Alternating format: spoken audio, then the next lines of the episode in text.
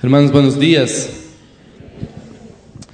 Mientras los niños suben a sus clases y a su tiempo allá de estudio y a meditación de la palabra de Dios, nosotros vamos a orar, que el Señor nos guíe y use su palabra en nosotros. Oremos. Padre Celestial, necesitamos, oh Dios, recordar constantemente verdades que nos ayuden a ver y entender y mantener fresca nuestra mente por qué creemos en tu palabra y por qué creemos en el Evangelio de nuestro Señor Jesucristo. Te ruego, Dios, que tu palabra hoy nos sea edificante para nuestra fe, pero también sea útil para defender nuestra fe y dar razón de la esperanza que hay en nosotros. Te ruego también por quienes vienen a este lugar y están luchando con creer en el Evangelio o simplemente no creen. Te ruego, Padre, que el mensaje de hoy sea útil para producir fe en sus corazones y que ellos puedan realmente confiar en el Evangelio de nuestro Señor Jesucristo. Te damos gracias en el nombre de nuestro Señor. Amén. C.S. Luis, varias veces lo hemos citado y lo hemos, ah, hecho, hemos hecho referencia de él en este púlpito. Él escribió un, un libro, no, un ensayo que se llama Transposición, en donde básicamente él explica una de las muchas razones por las cuales cree en el cristianismo. Él termina su ensayo con una frase que se ha hecho un poco famosa, aunque muchas veces no se entiende el contexto, él escribió, creo en el cristianismo como creo que el sol ya salió. No simplemente porque lo vea, sino porque veo todo a través de él. Creo en el cristianismo como creo que el sol ya salió. No simplemente porque lo vea, sino porque veo todo a través de él. Es la lógica que usamos todas las mañanas, hermanos.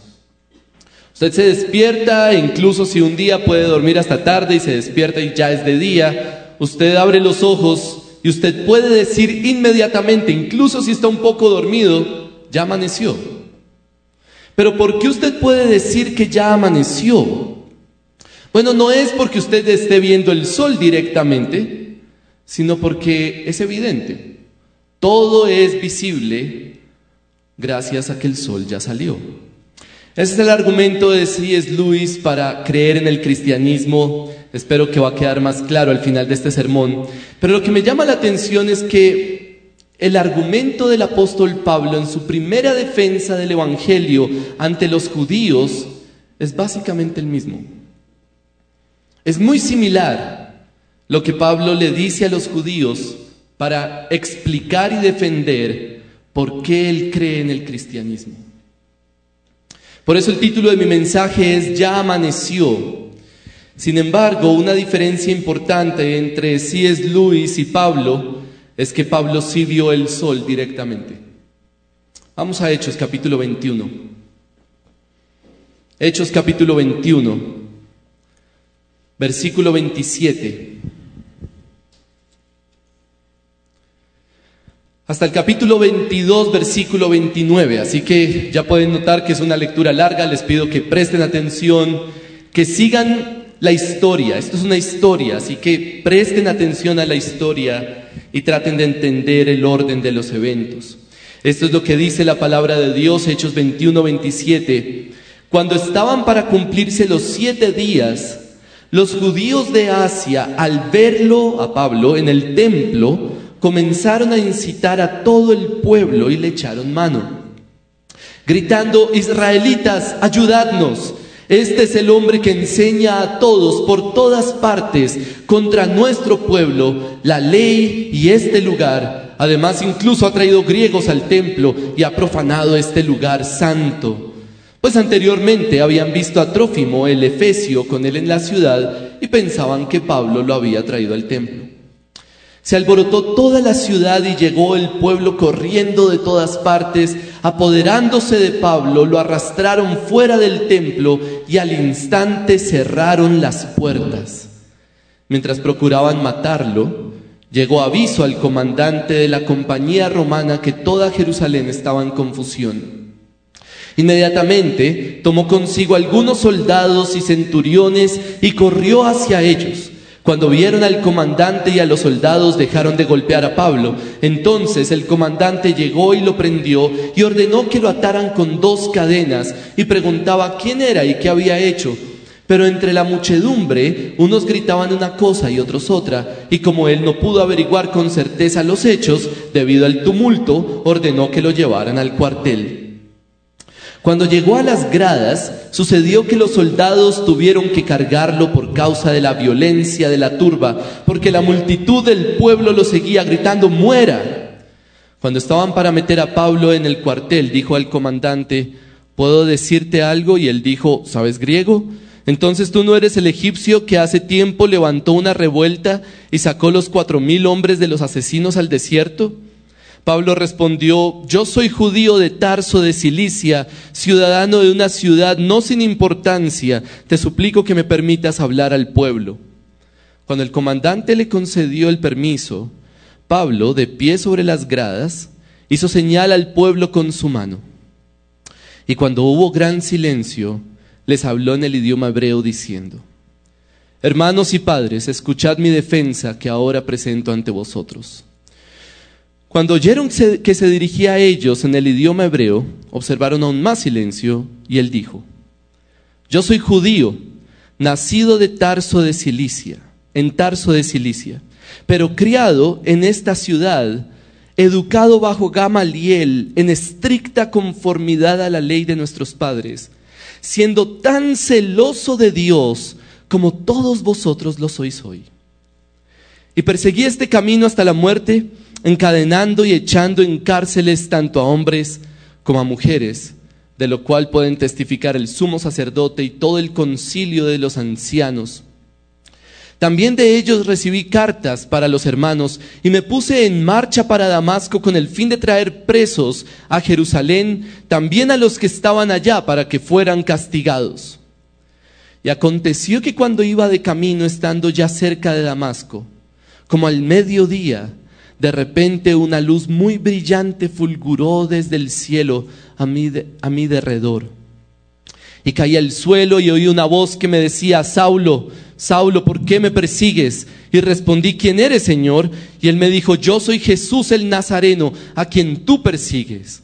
Y los que estaban conmigo vieron la luz, ciertamente, pero no comprendieron la voz del que me hablaba. Y yo dije, ¿qué debo hacer, Señor? Y el Señor me dijo, levántate y entra en Damasco y allí se te dirá todo lo que se ha ordenado que hagas. Pero como yo no veía por causa del resplandor de aquella luz, los que estaban conmigo me llevaron de la mano y entré a Damasco. Y uno llamado Ananías, hombre piadoso según las normas de la ley y de quien daban buen testimonio todos los judíos que vivían allí, vino a mí poniéndose a mi lado, me dijo, hermano Saulo, recibe la vista. En ese momento, en ese mismo instante, alcé los ojos y lo miré. Y él dijo, el Dios de nuestros padres te ha designado para que conozcas su voluntad y para que veas al justo y oigas palabra de su boca, porque testigo suyo serás a todos los hombres de lo que has visto y oído. Y ahora, ¿por qué te detienes? Levántate y bautízate y lava tus pecados invocando su nombre. Y aconteció que cuando regresé a Jerusalén y me hallaba orando en el templo, caí en un éxtasis. Y vi al Señor que me decía, apresúrate y sal pronto de Jerusalén, porque no aceptarán tu testimonio acerca de mí. Y yo dije, Señor, ellos saben bien que en una sinagoga, en una sinagoga tras otra, yo encarcelaba y azotaba a los que creían en ti. Y cuando se derramaba la sangre de tu testigo Esteban, allí estaba también yo dando mi aprobación y cuidando los mantos de los que lo estaban matando. Pero él me dijo, ve, porque te voy a enviar lejos a los gentiles. Lo oyeron hasta que dijo esto, y entonces alzaron sus voces y dijeron, quita de la tierra a este individuo, no se le debe permitir que viva como ellos vociferaban y arrojaban sus mantos y echaban polvo al aire.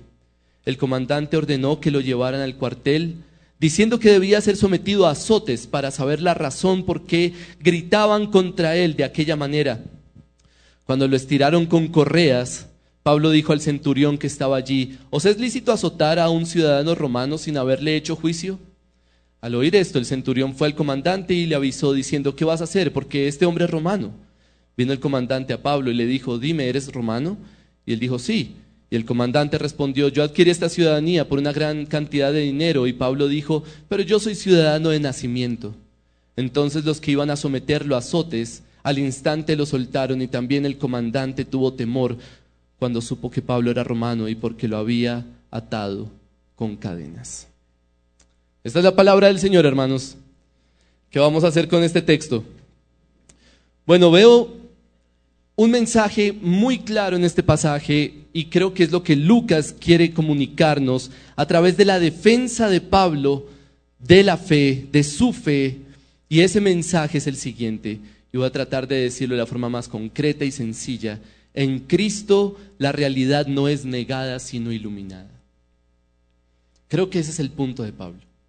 En Cristo la realidad no es negada, sino iluminada. Creo que este pasaje es una gran defensa de la fe. Creo que podemos aprender mucho de Pablo al defender su fe ante los judíos en este texto. Y le pido al Señor que este mensaje sea edificante, es decir, que su fe sea edificada a través de entender el argumento de Pablo para defender su fe y de cómo Lucas usa ese discurso de Pablo para mostrarnos por qué creer en el cristianismo. Que sea edificante, pero que también sea útil. Que el Señor nos capacite. Al pensar en plantar una iglesia, necesariamente estamos pensando en cómo comunicar el Evangelio a otros, tanto los que van a ir a plantar como los que se quedan. Y creo que ese mensaje puede ser útil para capacitarnos. En Cristo la realidad no es negada, sino iluminada. Solo voy a abordar un punto en este pasaje, solo ese va a ser mi punto, ese mensaje va a ser mi único punto y vamos a ver el texto y entender de dónde sale ese mensaje. El pasaje lo podemos dividir en tres partes y de pronto ustedes ya pudieron notarlo. Hay una narrativa, luego un discurso y luego una narrativa. Cuando Pablo está en Jerusalén, luego la defensa de Pablo, y luego lo que pasa después cuando los judíos ya no dejan a Pablo continuar su discurso. Lucas nos recuerda desde el inicio que valió la pena que Pablo llegara a Jerusalén. Recuerden que veníamos con ese dilema de si es importante, si es valioso, incluso si no es un desperdicio que Pablo vaya a Jerusalén cuando sabe que lo van a tomar preso. Y básicamente su argumento es, yo tengo que seguir predicando el Evangelio. Y en el versículo 27, Lucas nos dice que había judíos de Asia. Claro, acaba de pasar la Pascua, están esperando Pentecostés, esas son las fiestas judías. Entonces es un tiempo de festividad y muchos judíos de otras partes del mundo venían a Jerusalén para estar en esas celebraciones. Así que la defensa de Pablo es para judíos de muchos lugares. En realidad aquí hay personas de prácticamente todo el mundo escuchando. Así que valió la pena que Pablo llegara a Jerusalén. Toda esta narrativa del inicio, no me voy a enfocar mucho en ello, porque creo que del 27 hasta el 40 es básicamente un preludio antes de entrar a lo que es la defensa de Pablo. Creo que todo esto está apuntando a, miren lo que Pablo dijo, miren el discurso. Claro, Lucas nos narra qué fue lo que pasó. Tomaron a Pablo como preso, una turba, lo quieren linchar básicamente, hasta cierran las puertas del atrio del templo para que nadie se entere supuestamente y lo quieren matar. Y llega el comandante romano y salva a Pablo. Pablo le pide al comandante que le deje hablar al pueblo y la palabra es interesante, la que usa Pablo en el versículo 39, versículo 1, perdón, del capítulo 22, dice, hermanos y padres, escuchad mi defensa. El término griego es apología, esa palabra es perfectamente entendible para todos nosotros. Pablo va a hacer una apologética, una apología de, su fe ante los judíos. Entonces, ¿cómo funciona esa defensa? ¿Cuál es la defensa de Pablo? ¿Qué es lo que él le dice a los judíos? Comenzamos con el versículo 3. Pablo les habla en hebreo, es lo que nos dice Lucas, y en, comienza en el versículo 3 con la primera idea de su defensa. Y esa primera idea es básicamente presentarse y como ponerse en el contexto de ellos, conectarse con su audiencia, ¿no? Yo soy judío, les dice. Yo soy judío, fui, nací en Tarso, pero fui criado aquí en Jerusalén. El que me educó fue Gamaliel. Ustedes lo conocen bien. Y además soy tan celoso de Dios como ustedes. Y una evidencia de ese celo es que antes, versículo 4, él perseguía ese camino que es el cristianismo. Perseguía hasta la muerte, encadenando y echando en cárceles tanto a hombres como a mujeres. Así que el inicio de Pablo es sencillo, yo soy judío, soy celoso de Dios, igual que ustedes. Pero, por supuesto, algo pasó. Versículo 6 nos indica una nueva parte de esa defensa. Y esa nueva parte de la defensa es lo que le sucedió a Pablo yendo hacia Damasco. Entonces, está como el pasado de Pablo, pero luego llega Pablo a Damasco o va hacia Damasco y les cuenta que vio una luz. Y todos conocemos ya esto si hemos estado en toda la serie de hechos, porque esto sucede en el capítulo 9 de Hechos, cuando Pablo cree en el Evangelio. Dice que va a mediodía hacia Damasco y vio una luz extremadamente resplandeciente. Si yo le digo a usted que vio una luz muy resplandeciente a mediodía, ¿usted qué se imagina que es? Es interesante porque es una luz más fuerte que el sol. Y Pablo queda ciego y lo interesante es que en este punto, en la mente de Pablo hubo un cambio. Ese es el punto clave, climático, en el que para Pablo como que todo cambió, ¿no? ¿Por qué? Porque ahora comienza a llamar a Jesús como. Cuatro veces, dice en este pasaje, cinco veces en realidad, dice la palabra Señor. Lo cual no es normal para un judío decir que Jesús es Señor. Eso no sería para nada normal. Y Pablo en el versículo 8 dice, respondí, ¿quién eres Señor? Y luego sigue diciendo, yo soy Jesús de Nazareno, el Nazareno. Y entonces en el versículo 10 dice, ¿qué debo hacer Señor? Y el Señor me dijo, todo eso es Pablo hablando, diciendo, ahora entiendo, Él es el Señor. Versículo 18, y vi al Señor que me decía, y luego en el versículo 19 yo dije, Señor, ellos saben bien y ya veremos eso. El caso es que ahora Pablo entiende que Jesús es Señor.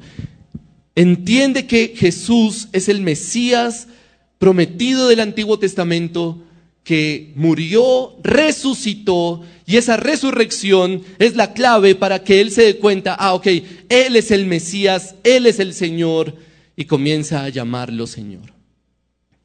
Después de eso, versículo 14, no, versículo 12, narra cuando él ya está en Damasco y conoce a Ananías. Y Ananías le dice, mira, Dios te ha designado para que vayas y seas testigo de él a todas las personas. Y luego, finalmente, versículo 17, narra que, Pablo volvió a Jerusalén y tuvo una conversación con Jesús. Dice que estaba en el templo y cayó en un éxtasis. Ahora, esto sí es algo que no sabíamos. Hasta este punto, esa escena no se nos había contado. Esto es nuevo en hechos. Jesús se le aparece a Pablo y tiene una conversación con Pablo y básicamente le dice, ellos no te van a escuchar, aquí los judíos no van a escuchar tu testimonio entonces yo quiero enviarte a los gentiles. Entonces, noten cómo está la defensa de Pablo. Yo soy judío, celoso de Dios, es la primera parte. Luego me pasó esto yendo hacia Damasco, vi a Jesús, ahora sé que Jesús es el Señor. Luego conocí a Ananías en Damasco y luego fui a Jerusalén y hablé con Jesús.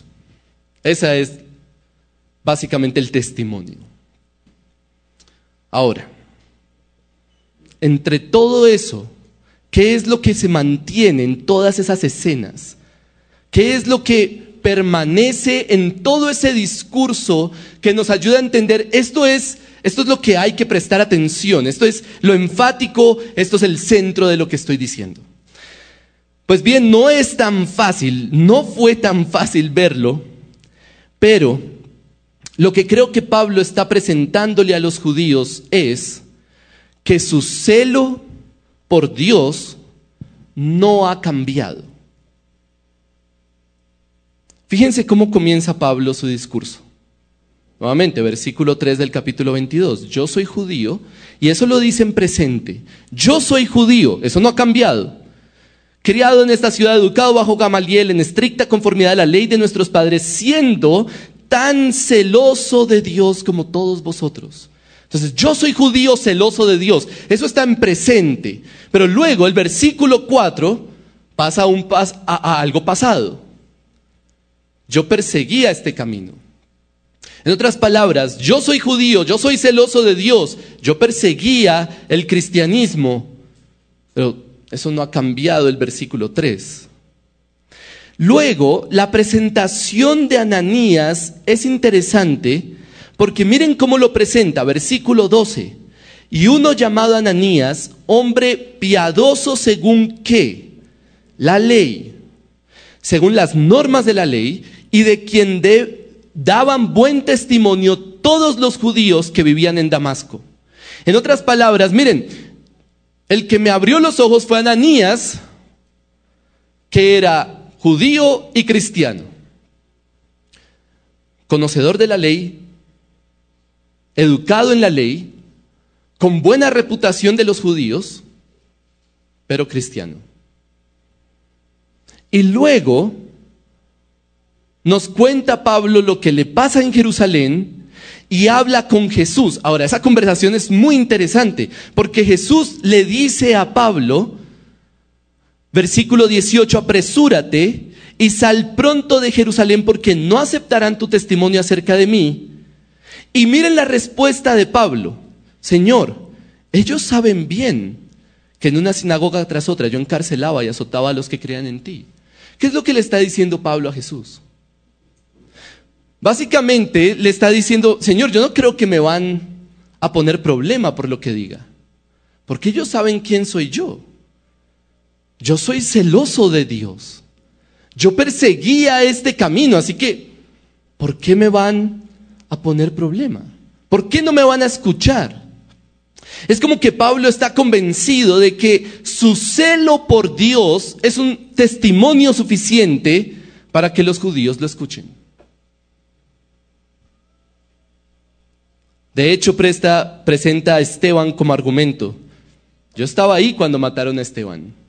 Y le dice, tú testigo.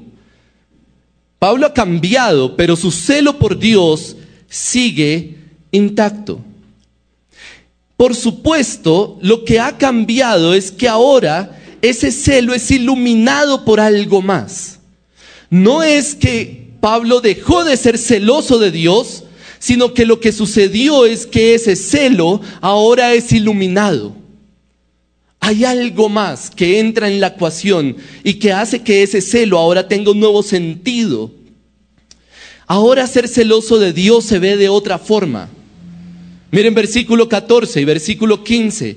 ¿Qué es ser celoso de Dios? Versículo 14, Ananías le dice a Pablo, el Dios de nuestros padres te ha designado para que conozcas su voluntad, para que veas al justo y oigas palabra de su boca, porque testigo suyo serás a todos los hombres de lo que has visto y oído. ¿Qué es ser celoso de Dios ahora? Es ser testigo de Cristo.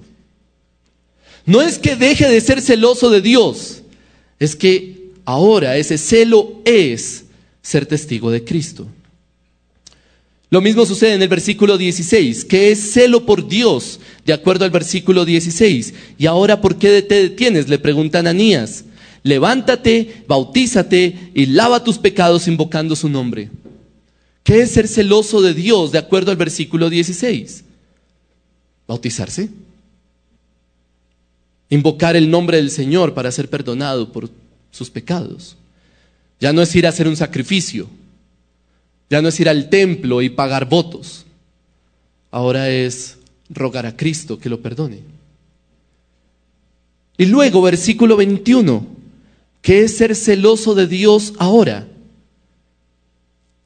Jesús le dice a Pablo, ve porque te voy a enviar lejos a los gentiles.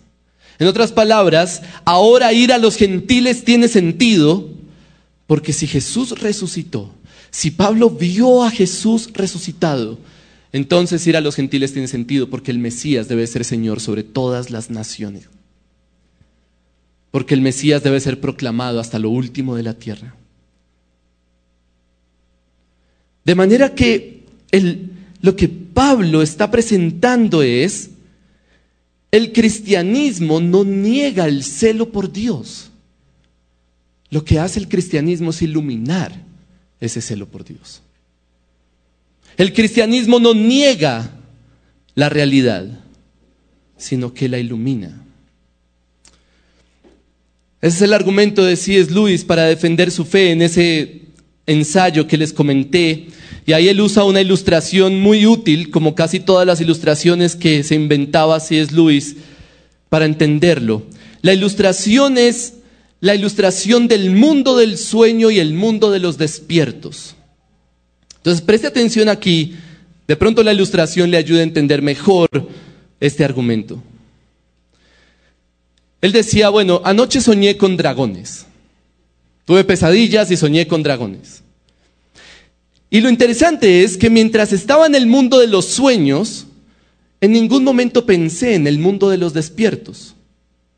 Porque en el mundo de los sueños, el mundo de los despiertos no tiene ningún sentido, uno no se acuerda que está soñando, uno no es consciente de que hay un mundo real o un mundo de despiertos, no, uno está presente en el sueño y no solo interactúa con el sueño, y en el mundo de los sueños, el mundo de los despiertos no tiene ningún sentido. Pero esta mañana me desperté y me acordé del sueño. Y entonces, ya estando en el mundo de los despiertos, entendí el mundo de los sueños. Me acordé que anoche comí mucho y por eso tuve pesadillas. Y me di cuenta y reflexioné que es natural que yo sueñe con dragones por los libros que leo. Así que desde el mundo de los despiertos, yo puedo entender el mundo de los sueños. Pero desde el mundo de los sueños, no puedo entender el mundo de los despiertos. Por eso creo que el mundo de los despiertos es el mundo real. Y ese es el argumento de Pablo. Básicamente, el celo por Dios en sí mismo no explica el cristianismo. Pablo era celoso de Dios muy celoso, pero no podía entender el cristianismo, a tal punto que estaba dispuesto a matar cristianos. Pero cuando vio a Jesús resucitado, cuando Jesús apareció delante de él, y él entendió que Jesús murió y resucitó, que Él verdaderamente es el Señor y es el Mesías, entonces el celo por Dios adquirió un nuevo sentido. Y desde esa verdad del cristianismo pudo entender el celo por Dios. Pero desde el celo por Dios simplemente no podía entender el cristianismo. Por eso Pablo cree que el cristianismo es verdad. Y ese es su argumento para los judíos. Ustedes necesitan ser iluminados por el Evangelio de Jesucristo para entender mejor su realidad. El cristianismo no niega la realidad, sino que la ilumina. Todo lo que el ser humano valora naturalmente es iluminado por el cristianismo. Todo. Por eso es que C.S. Lewis decía, creo en el cristianismo como creo que el sol ya salió. No porque vea el sol, sino porque veo todo a través de él. Si usted valora la verdad, debe entender que el cristianismo no niega la verdad, sino que la ilumina. De hecho, es la experiencia del apóstol Pablo. Él valoraba el Antiguo Testamento, él valoraba la verdad de la Escritura. Eso era su vida. Pero al ver a Jesús resucitado, se dio cuenta que solamente a través de la verdad del Antiguo Testamento no podía entender el cristianismo. Necesitó ver a Jesús resucitado para darse cuenta, ah, ok, ahora entiendo el Antiguo Testamento a la luz del cristianismo. Y tiene sentido. Si usted valora la justicia, Usted debe entender que el cristianismo no niega la justicia, sino que la ilumina. En este tiempo se valora la justicia de una forma particular, de una forma especial. Todos queremos que se haga justicia. Las redes sociales nos han ayudado para exigir justicia. Y lo que debemos entender es que el cristianismo no niega la justicia, sino que la ilumina. Si usted solo piensa en justicia de acuerdo a este mundo, usted nunca va a entender la justicia de Dios y la justicia del Evangelio y del cristianismo. Usted nunca va a entender por qué el infierno es justo. Usted nunca va a entender por qué que haya mal es coherente con un Dios bueno. Pero si usted ve todo desde el Evangelio de Jesucristo, eso le va a permitir entender qué es justicia. Le va a permitir entender que la ira de Dios es perfectamente justa. Le va a permitir entender que Dios es bueno y soberano y aún existe pecado en este mundo. El cristianismo no niega la justicia, sino que la ilumina. E incluso cosas tan sencillas como el placer. Hermanos, el cristianismo no niega el placer, sino que lo ilumina. Si yo solo me quedo en el placer a la luz de este mundo, entonces el cristianismo no tiene sentido. Un montón de reglas y un montón de normas que no me permiten ser feliz. Básicamente el cristianismo es el aguafiestas cósmico. Pero si entiendo quién es Jesús, pero si entiendo que Jesús murió y resucitó, si veo la vida a través del Evangelio de Jesucristo, entonces el placer es iluminado. Y nos damos cuenta que Dios nos creó para disfrutar y para experimentar placer bajo lo que es verdaderamente placer y no fuera de su voluntad, que en realidad no es placer. El cristianismo no niega la realidad, sino que la ilumina. Ningún área de nuestra existencia es negada por el cristianismo, sino que todo es aclarado e iluminado a la luz del Evangelio de nuestro Señor. Sencillamente, hermanos, porque Jesús murió y resucitó. Y eso no es un principio religioso. Eso es algo que afecta a la realidad. en Cristo la realidad no es negada, sino iluminada. Lucas termina este pasaje expresando lo incoherentes que se ven los judíos al no ver la realidad a la luz del Evangelio de Jesucristo. No sé usted, pero siempre que leo hechos, me pregunto, ¿por qué es importante que sepamos que Pablo usaba su ciudadanía romana para defenderse? Eso es un detalle interesante. Uno lo lee y, uy, Pablo es muy astuto. Pero la pregunta es, ¿de qué nos sirve? Y la verdad es que no estoy tan seguro. Por un lado, puede ser que Lucas simplemente nos está narrando los hechos y nos está diciendo, mire, el Pablo hizo esto y ya, es solo para que ustedes se informen. Aunque así no funciona la Biblia, entonces eso me genera ciertas dudas. ¿Por qué Lucas tiene que dar el detalle al final de la ciudadanía de Pablo? ¿Qué es lo que quiere hacer? ¿Qué es lo que quiere que su lector piense y reflexione y vea? Nuevamente, no estoy 100% seguro porque no es explícito en el texto, pero creo que lo que Lucas está haciendo es dejando una ironía en el ambiente. La ironía de que los romanos terminan siendo más coherentes que los judíos. ¿Por qué?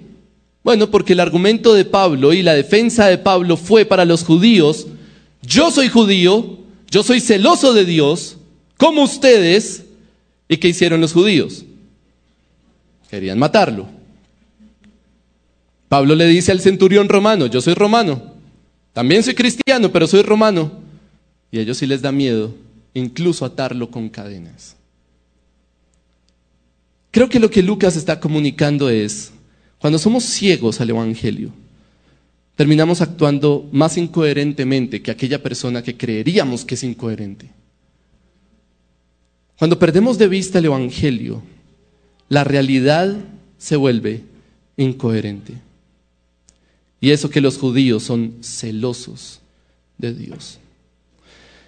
Hermanos, en Cristo la realidad no es negada, sino iluminada. Y eso nos lleva hoy a la cena del Señor. Al tomar la cena, recordando que el Evangelio de Jesucristo no es un principio religioso. Hermanos, al tomar la cena, deberíamos saborear una reflexión. Y esa reflexión que saboreamos y que comemos, masticamos y tomamos, en, de acuerdo a este pasaje es, el cristianismo no es simplemente una idea religiosa. No es como que yo estoy hablando en términos religiosos, tú estás hablando en términos de ciencia, no nos podemos entender. Como que una cosa no afecta a la otra, no. De hecho, el argumento de C.S. Lewis era, yo no me quedo solo en la ciencia, porque en la ciencia no puedo entender el cristianismo, pero a través del cristianismo sí puedo entender la ciencia. Ese es su punto en ese ensayo de transposición. Búsquelo y léalo, muy útil. El punto es, Jesús murió y resucitó, y eso no es un principio religioso. Es una verdad histórica que afecta a la humanidad. Hay alguien que venció la muerte. Hay alguien que venció al pecado. Hay alguien que ha traído una nueva realidad para la humanidad. Hay alguien que trajo una esperanza de algo mejor que este mundo. De manera que lo que hace el Evangelio no es negar la realidad, sino hacernos ver algo nuevo que nos aclara la realidad. Así que al tomar la cena vamos a celebrar la luz que nos ha traído el Evangelio de Jesucristo. Vamos a celebrar que por Cristo ahora podemos entender este mundo y la realidad en la que vivimos con mayor claridad. Y hermanos, me gustaría tener dos horas más para pensar en cómo aplicar todo esto en términos más específicos, pero esa es su labor ahora. ¿Cómo usar el Evangelio para entender la realidad? Vamos a celebrar aquello que nos recuerda y nos asegura que el cristianismo es verdad. ¿Quiénes pueden tomar la cena? La cena solo pueden tomarla quienes son hijos de Dios, quienes son creyentes. Por eso es que le decimos a los miembros de esta iglesia que han pasado por un proceso en el cual hemos evaluado su fe, podemos decirles bienvenidos a tomar la cena porque hemos visto que ustedes son creyentes. Si usted no es miembro de esta iglesia, pero es miembro de otra iglesia local, bienvenido a tomar la cena porque hay otra iglesia que ha hecho ese mismo proceso.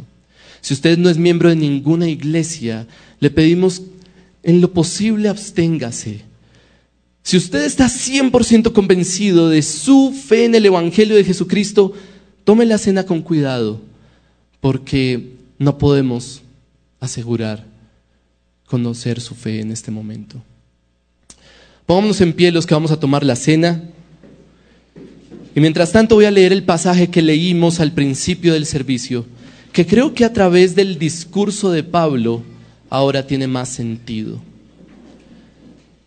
Primera de Corintios, capítulo 2, versículo 6, esto es lo que dice la palabra de Dios. Sin embargo, hablamos sabiduría entre los que han alcanzado madurez pero una sabiduría no de este siglo, ni de los gobernantes de este siglo que van desapareciendo, sino que hablamos sabiduría de Dios en misterio, la sabiduría oculta que desde, desde antes de los siglos Dios predestinó para nuestra gloria, la sabiduría que ninguno de los gobernantes de este siglo ha entendido, porque si la hubieran entendido, no habrían crucificado al Señor de gloria, sino que como está escrito, cosas que ojo no vio, ni oído yo, ni han entrado en el corazón del hombre, son las cosas que Dios ha preparado para los que le aman. Pero Dios nos las reveló por medio del Espíritu. Porque el Espíritu todo lo escudriña aún las profundidades de Dios. Porque entre los hombres, ¿quién conoce los pensamientos de un hombre, sino el Espíritu del hombre que está en él? Asimismo, nadie conoce los pensamientos de Dios sino el Espíritu de Dios, y nosotros hemos recibido no el Espíritu del mundo, sino el Espíritu que viene de Dios, para que conozcamos lo que Dios nos ha dado gratuitamente, de lo cual también hablamos, no con palabras enseñadas por sabiduría humana, sino con las enseñadas por el Espíritu, combinando pensamientos espirituales con palabras espirituales. Pero el hombre natural no acepta las cosas del Espíritu de Dios, porque para él son necedad y no las puede entender porque se disciernen espiritualmente. En cambio, el que es espiritual juzga todas las cosas, pero él no es juzgado por nadie, porque ¿quién ha conocido la mente del Señor para que le instruya? Mas nosotros tenemos la mente de Cristo.